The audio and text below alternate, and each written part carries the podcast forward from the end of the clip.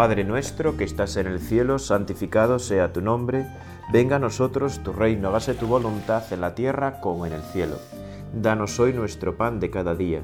Perdona nuestras ofensas, como también nosotros perdonamos a los que nos ofenden.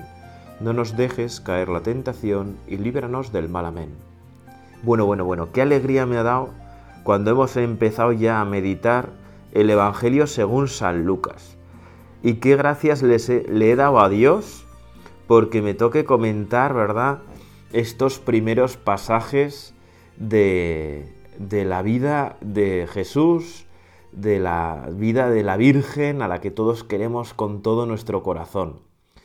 La verdad es que Lucas, ¿verdad? El evangelista Lucas eh, tiene esos toques maravillosos de mostrarnos la infancia de Jesús, ¿verdad? De no empezar directamente con el Señor, sino mostrarnos, bueno, pues qué ocurrió antes, ¿no? Cómo fue el anuncio, el anuncio del Bautista, el anuncio del nacimiento de Jesús. Y eh, hoy vamos a contemplar la visitación. María, nuestra Madre del Cielo, recién embarazada, ¿verdad? Que se ha enterado de que su prima Isabel, ya anciana, eh, está embarazada, pues que ni lo duda un momento, ¿no? Va a visitarla. Y no mí siempre me ha llamado la atención quizá porque he tenido la suerte en mi vida de tener, bueno, pues muchos sobrinos, ¿no? Y cuando uno tiene muchos sobrinos, pues tiene muchas mujeres embarazadas cerca, ¿no? A lo largo de su vida. Y, bueno, pues eh, entre unas y otras me han ayudado a comprender el valor de la vida desde el primer momento, ¿verdad? La maravilla que, que es una nueva vida para una familia, la alegría con que se recibe eh, a los primogénitos, ¿verdad? Con toda la ilusión de unos padres primerizos, con todos los temores, los miedos que eso también supone en nuestra vida, ¿no? La confianza y y bueno, y también el estado de las embarazadas durante el embarazo, ¿verdad? Que es algo que yo siempre he tenido como muy presente porque me impresionaba, ¿no? Yo, mi primera sobrina nació cuando yo tenía 10 años y entonces con esas edades tan, tan jóvenes, ¿no? Tan niñas, te, te impresiona mucho ver a tu cuñada, a la que tanto quieres, bueno, pues con un estómago eternamente revoltijado, ¿no? Entonces, no sé, a mí esa, experiencia de ver a mis cuñadas, a mi hermana, eh, bueno, pues así, ¿no? En, ese, en estado, como se suele decir, y lo precario que es estar en estado, ¿no? Sobre todo al principio, pues siempre me impresiona y siempre me ha ayudado a valorar todavía más a la Santísima Virgen María, valorarte más a ti, María porque estarías parecido, ¿no? Con esas incomodidades, con esos miedos, con esos temores, más aún sabiendo que en ti estaba el Hijo de Dios hecho hombre por obra y gracia del Espíritu Santo y que algo te decía claramente que no se lo podías decir a nadie todavía, ¿no? Que no era el momento de que fuera conocido por otros. Hasta que Él se fuera revelando. Y si siempre es difícil el embarazo, ¿verdad? Pues cuando hay que llevarlo más en soledad, supongo yo que será más difícil, ¿no? Cuando es una gran noticia, cuando estás súper contento, súper contenta, pero no puedes contarlo. Así nos lo narra el Evangelio según San Lucas. En aquellos mismos días, María se levantó y se puso en camino de prisa hacia la montaña a una ciudad de Judá entró en casa de Zacarías y saludó a Isabel. Aconteció que en cuanto Isabel oyó el saludo de María, saltó la criatura en su vientre. Se llenó Isabel del Espíritu Santo, y levantando la voz exclamó, Bendita tú entre las mujeres y bendito el fruto de tu vientre. ¿Quién soy yo para que me visite la madre de mi Señor? Pues en cuanto tu saludo llegó a mis oídos, la criatura saltó de alegría en mi vientre. Bienaventurada la que ha creído, porque lo que le ha dicho el Señor se cumplirá. Qué maravilla, ¿verdad? Esta primera escena de la visitación, ¿verdad? La visitación es como una obrita de teatro breve en dos actos. Y este primer acto del encuentro de las dos primas es realmente maravilloso, ¿verdad? Podemos imaginarnos a María cómo irías, ¿verdad, Madre nuestra? Pues llena de... Bueno, pues a ver qué pasa, ¿no? A ver qué pasa. A ver si ocurre algo. A ver si Isabel se entera de algo, se da cuenta o no. Bueno, pues con esa inquietud, ¿no? Claro, también ibas a ver a una prima que ya anciana se había quedado embarazada, lo cual es bastante insólito. ¿Y quién mejor te iba a entender a ti, verdad, María, que Isabel? Que a partir de, aparte, perdón, de la experiencia de los años, pues estaría tan asombrada como tú, ¿no?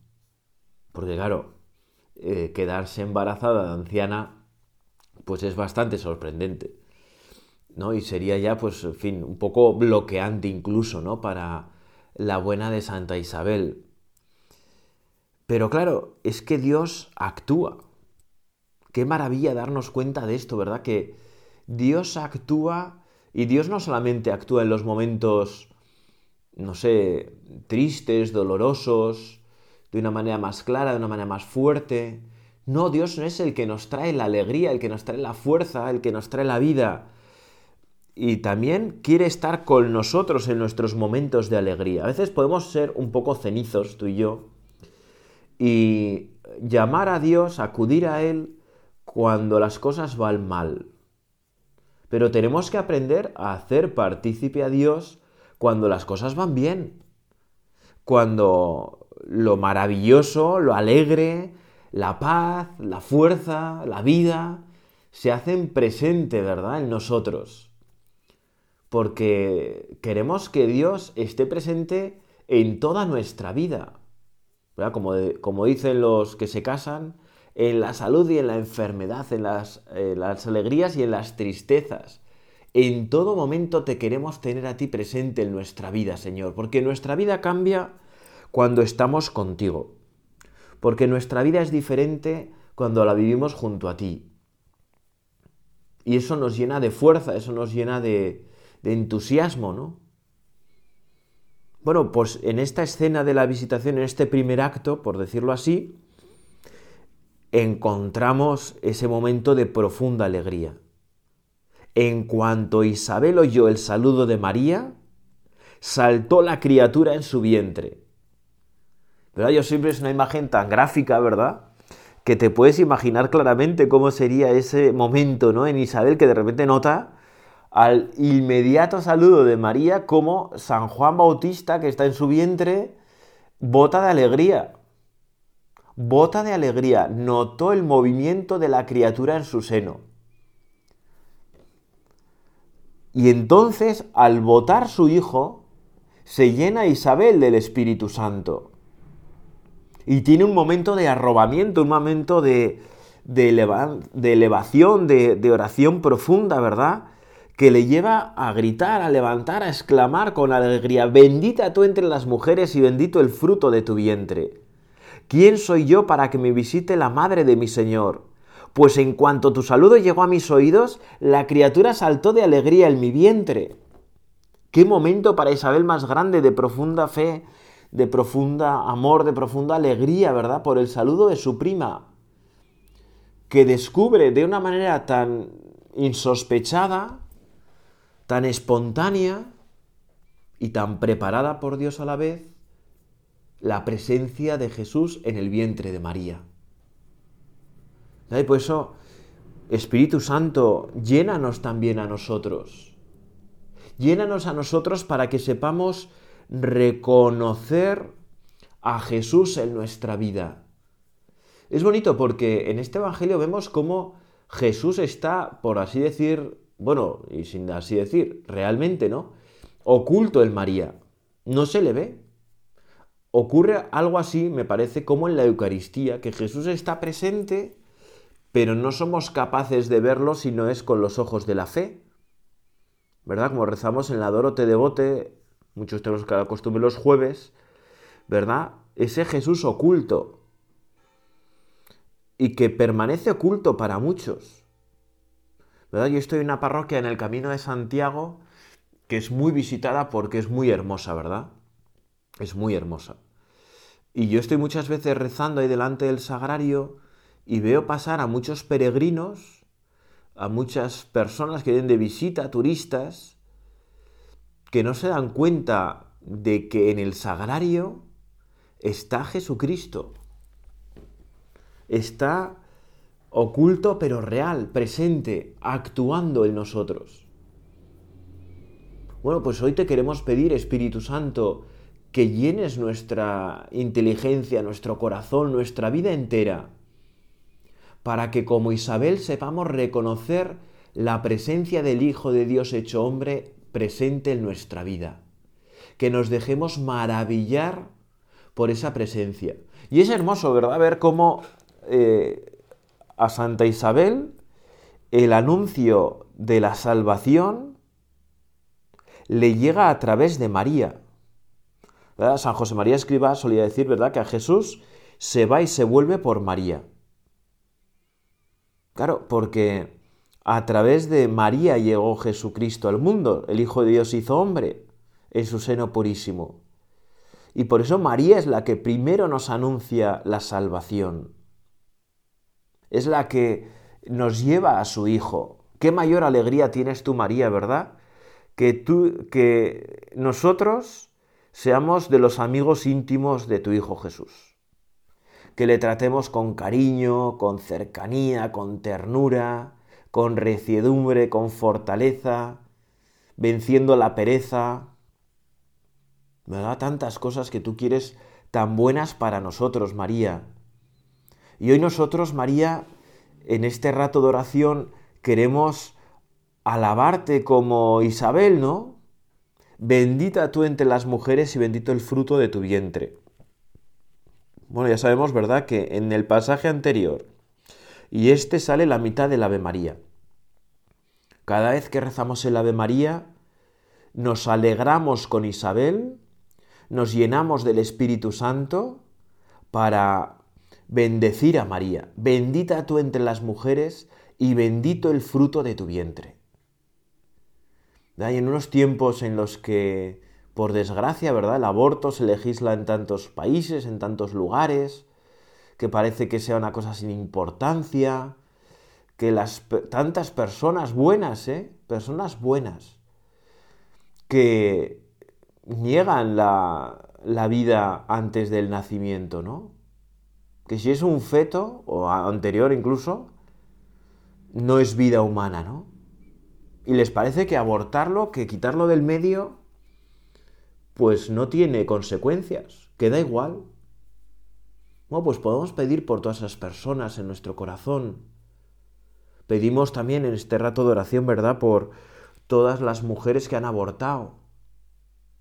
Vamos a pedir por ellas, ¿verdad?, de corazón, para que el Señor sane sus heridas, para que bueno, como todos, ¿verdad? Nos volvamos de nuevo hacia el Señor, nos convirtamos, tengamos deseos grandes de, de disfrutar de la vida y permitir a todos que disfruten de la vida y hacer todo lo posible para que todos disfruten de la vida. Y es que nos tiene que asombrar la vida. Nos tiene que, bueno, es algo tan sorprendente, ¿verdad? Ahora recientemente estaba en el despacho parroquial y ha llamado al timbre una madre primeriza con su criatura, ¿verdad? Un chiquillo hermosísimo, ¿verdad? El, eh, pues de tres mesecillos, ¿no? Muy pequeñito, muy sonriente, muy simpático. Y claro, es que a los padres les cae la baba como para no. Como para no. Vamos, que nosotros seamos siempre eh, amantes de la vida, como lo es Dios. Que busquemos siempre las mejores soluciones, que tratemos de dar soluciones a los graves problemas con los que se enfrentan las personas, que los, las que vayan a elegir puedan elegir bien, porque tengan opciones, ¿verdad? Tengan opciones. Bendita tú entre las mujeres y bendito el fruto de tu vientre.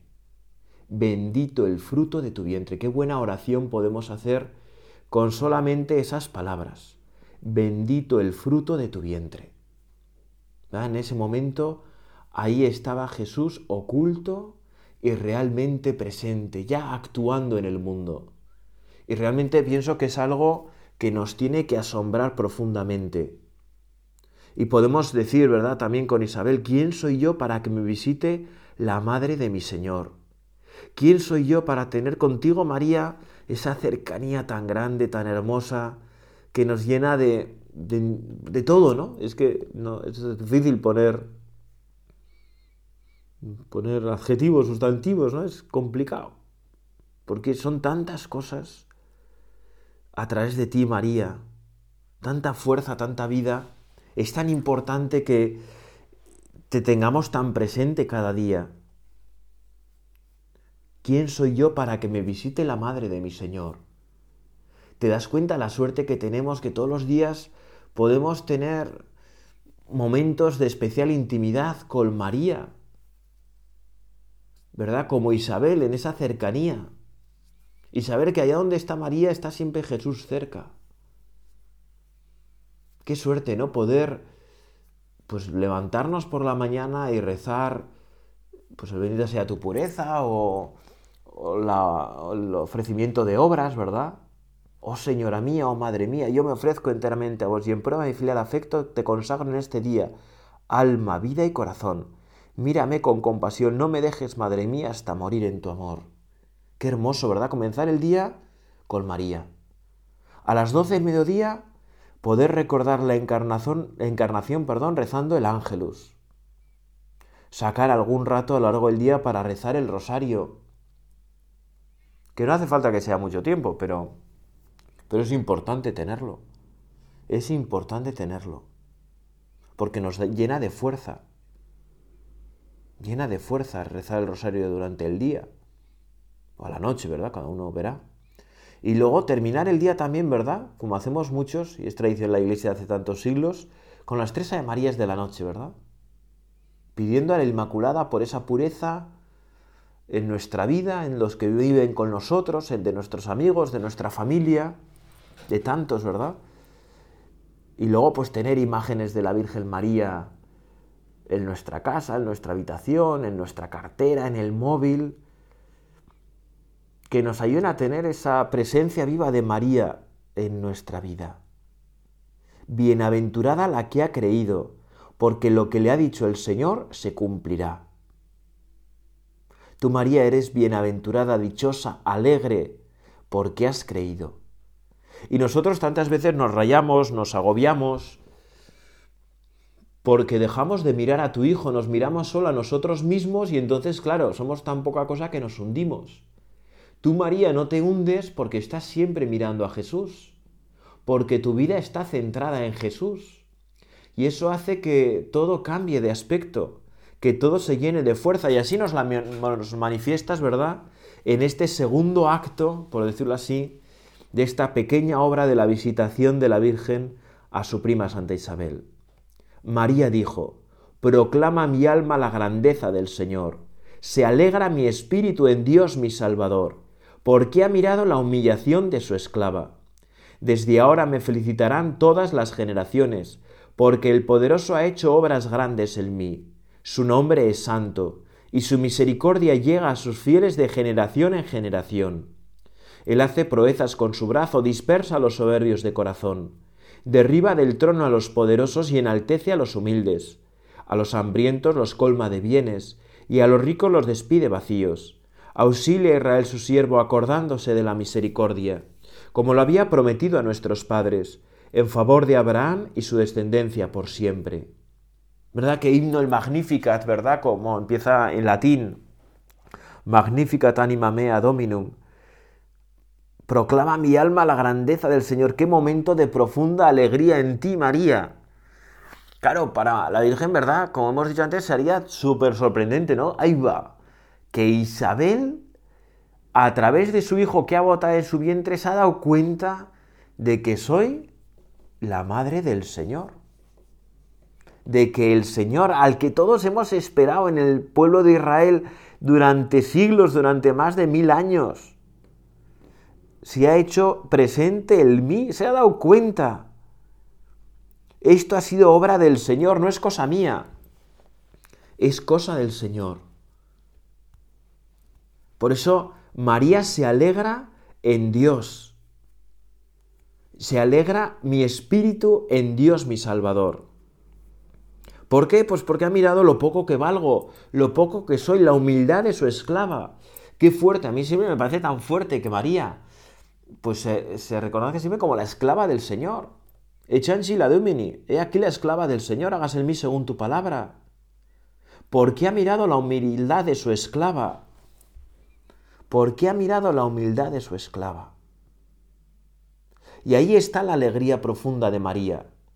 Y ahí es donde tú y yo podemos aprender la alegría para nuestra vida. Y es que la alegría, como toda virtud, es una conquista.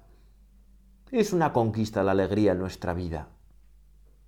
Hay que luchar contra la tristeza. Tenemos siempre muchos más motivos para la alegría que para la tristeza. Y por eso hay que conquistar la alegría, hay que vivir la alegría. Y el primer paso es ser humildes. Es reconocer nuestra pequeñez. Es reconocer los necesitados que estamos de Dios. Y hoy nosotros, María, queremos cumplir tus palabras proféticas, ¿verdad? Desde ahora me felicitarán todas las generaciones. Hoy, María, nosotros te queremos felicitar. Felicidades, María. Felicidades por haber creído. Felicidades por tu humildad. Felicidades por tu generosidad. Felicidades porque siempre estás ahí, porque nunca faltas. Felicidades, María. Felicidades. Y nosotros tenemos que vivir de esa alegría profunda de María, porque el poderoso ha hecho obras grandes en mí. Su nombre es santo y su misericordia llega a sus fieles de generación en generación.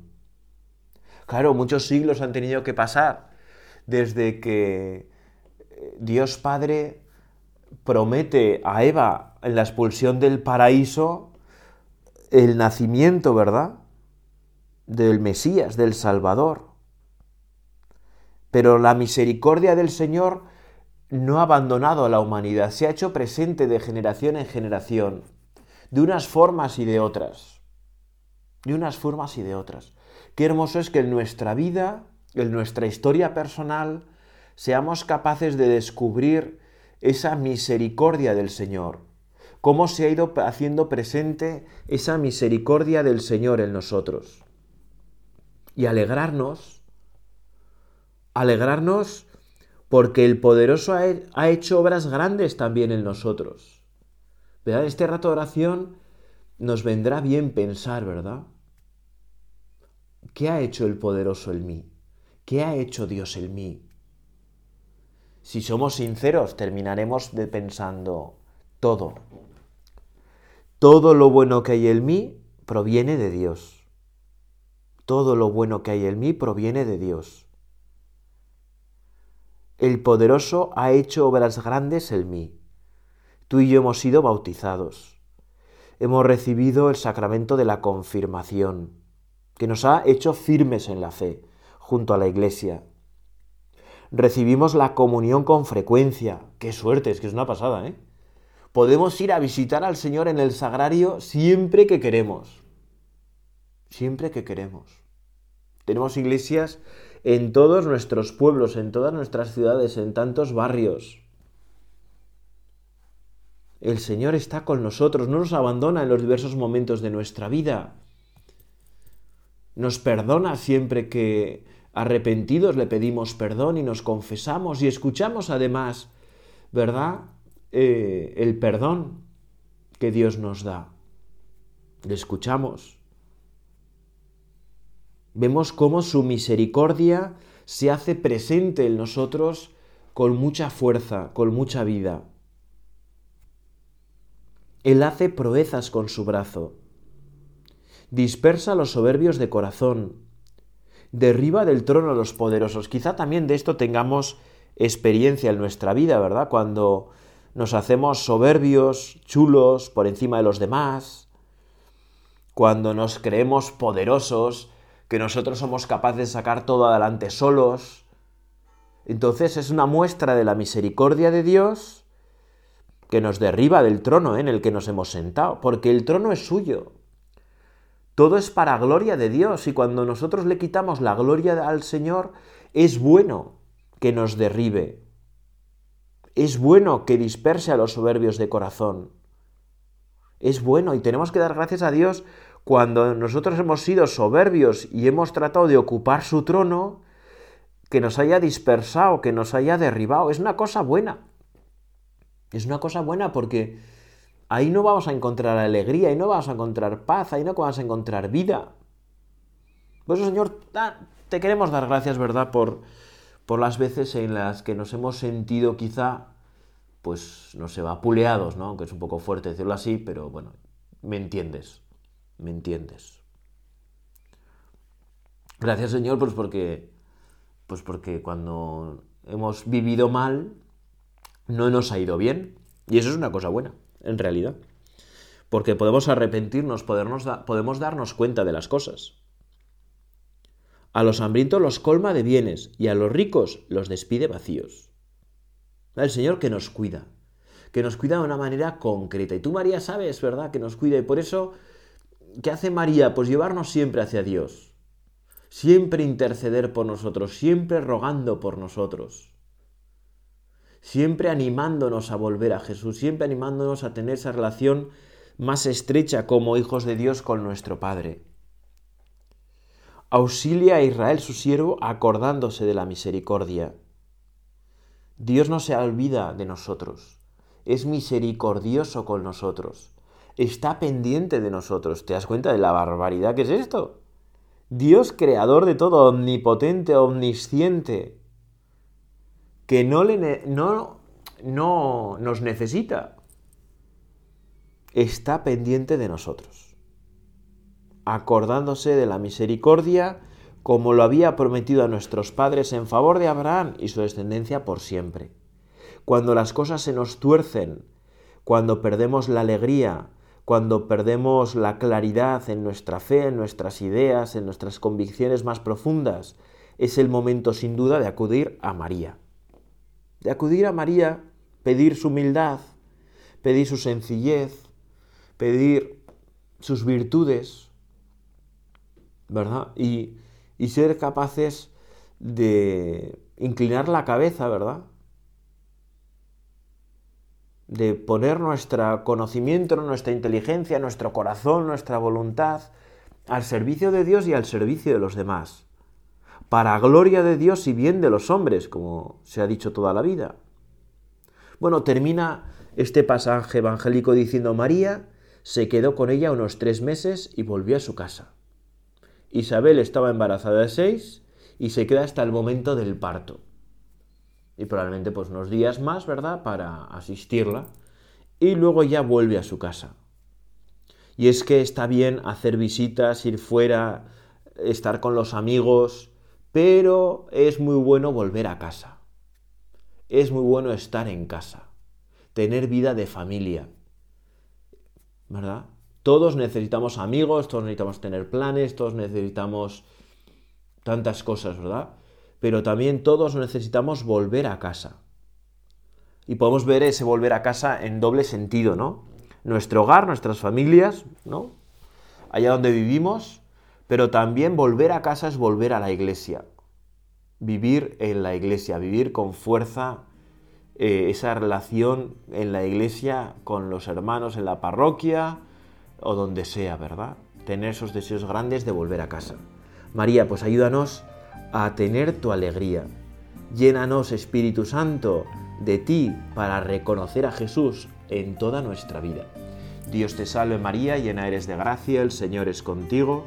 Bendita tú eres entre todas las mujeres, y bendito es el fruto de tu vientre, Jesús. Santa María, Madre de Dios, ruega por nosotros pecadores, ahora y en la hora de nuestra muerte. Amén.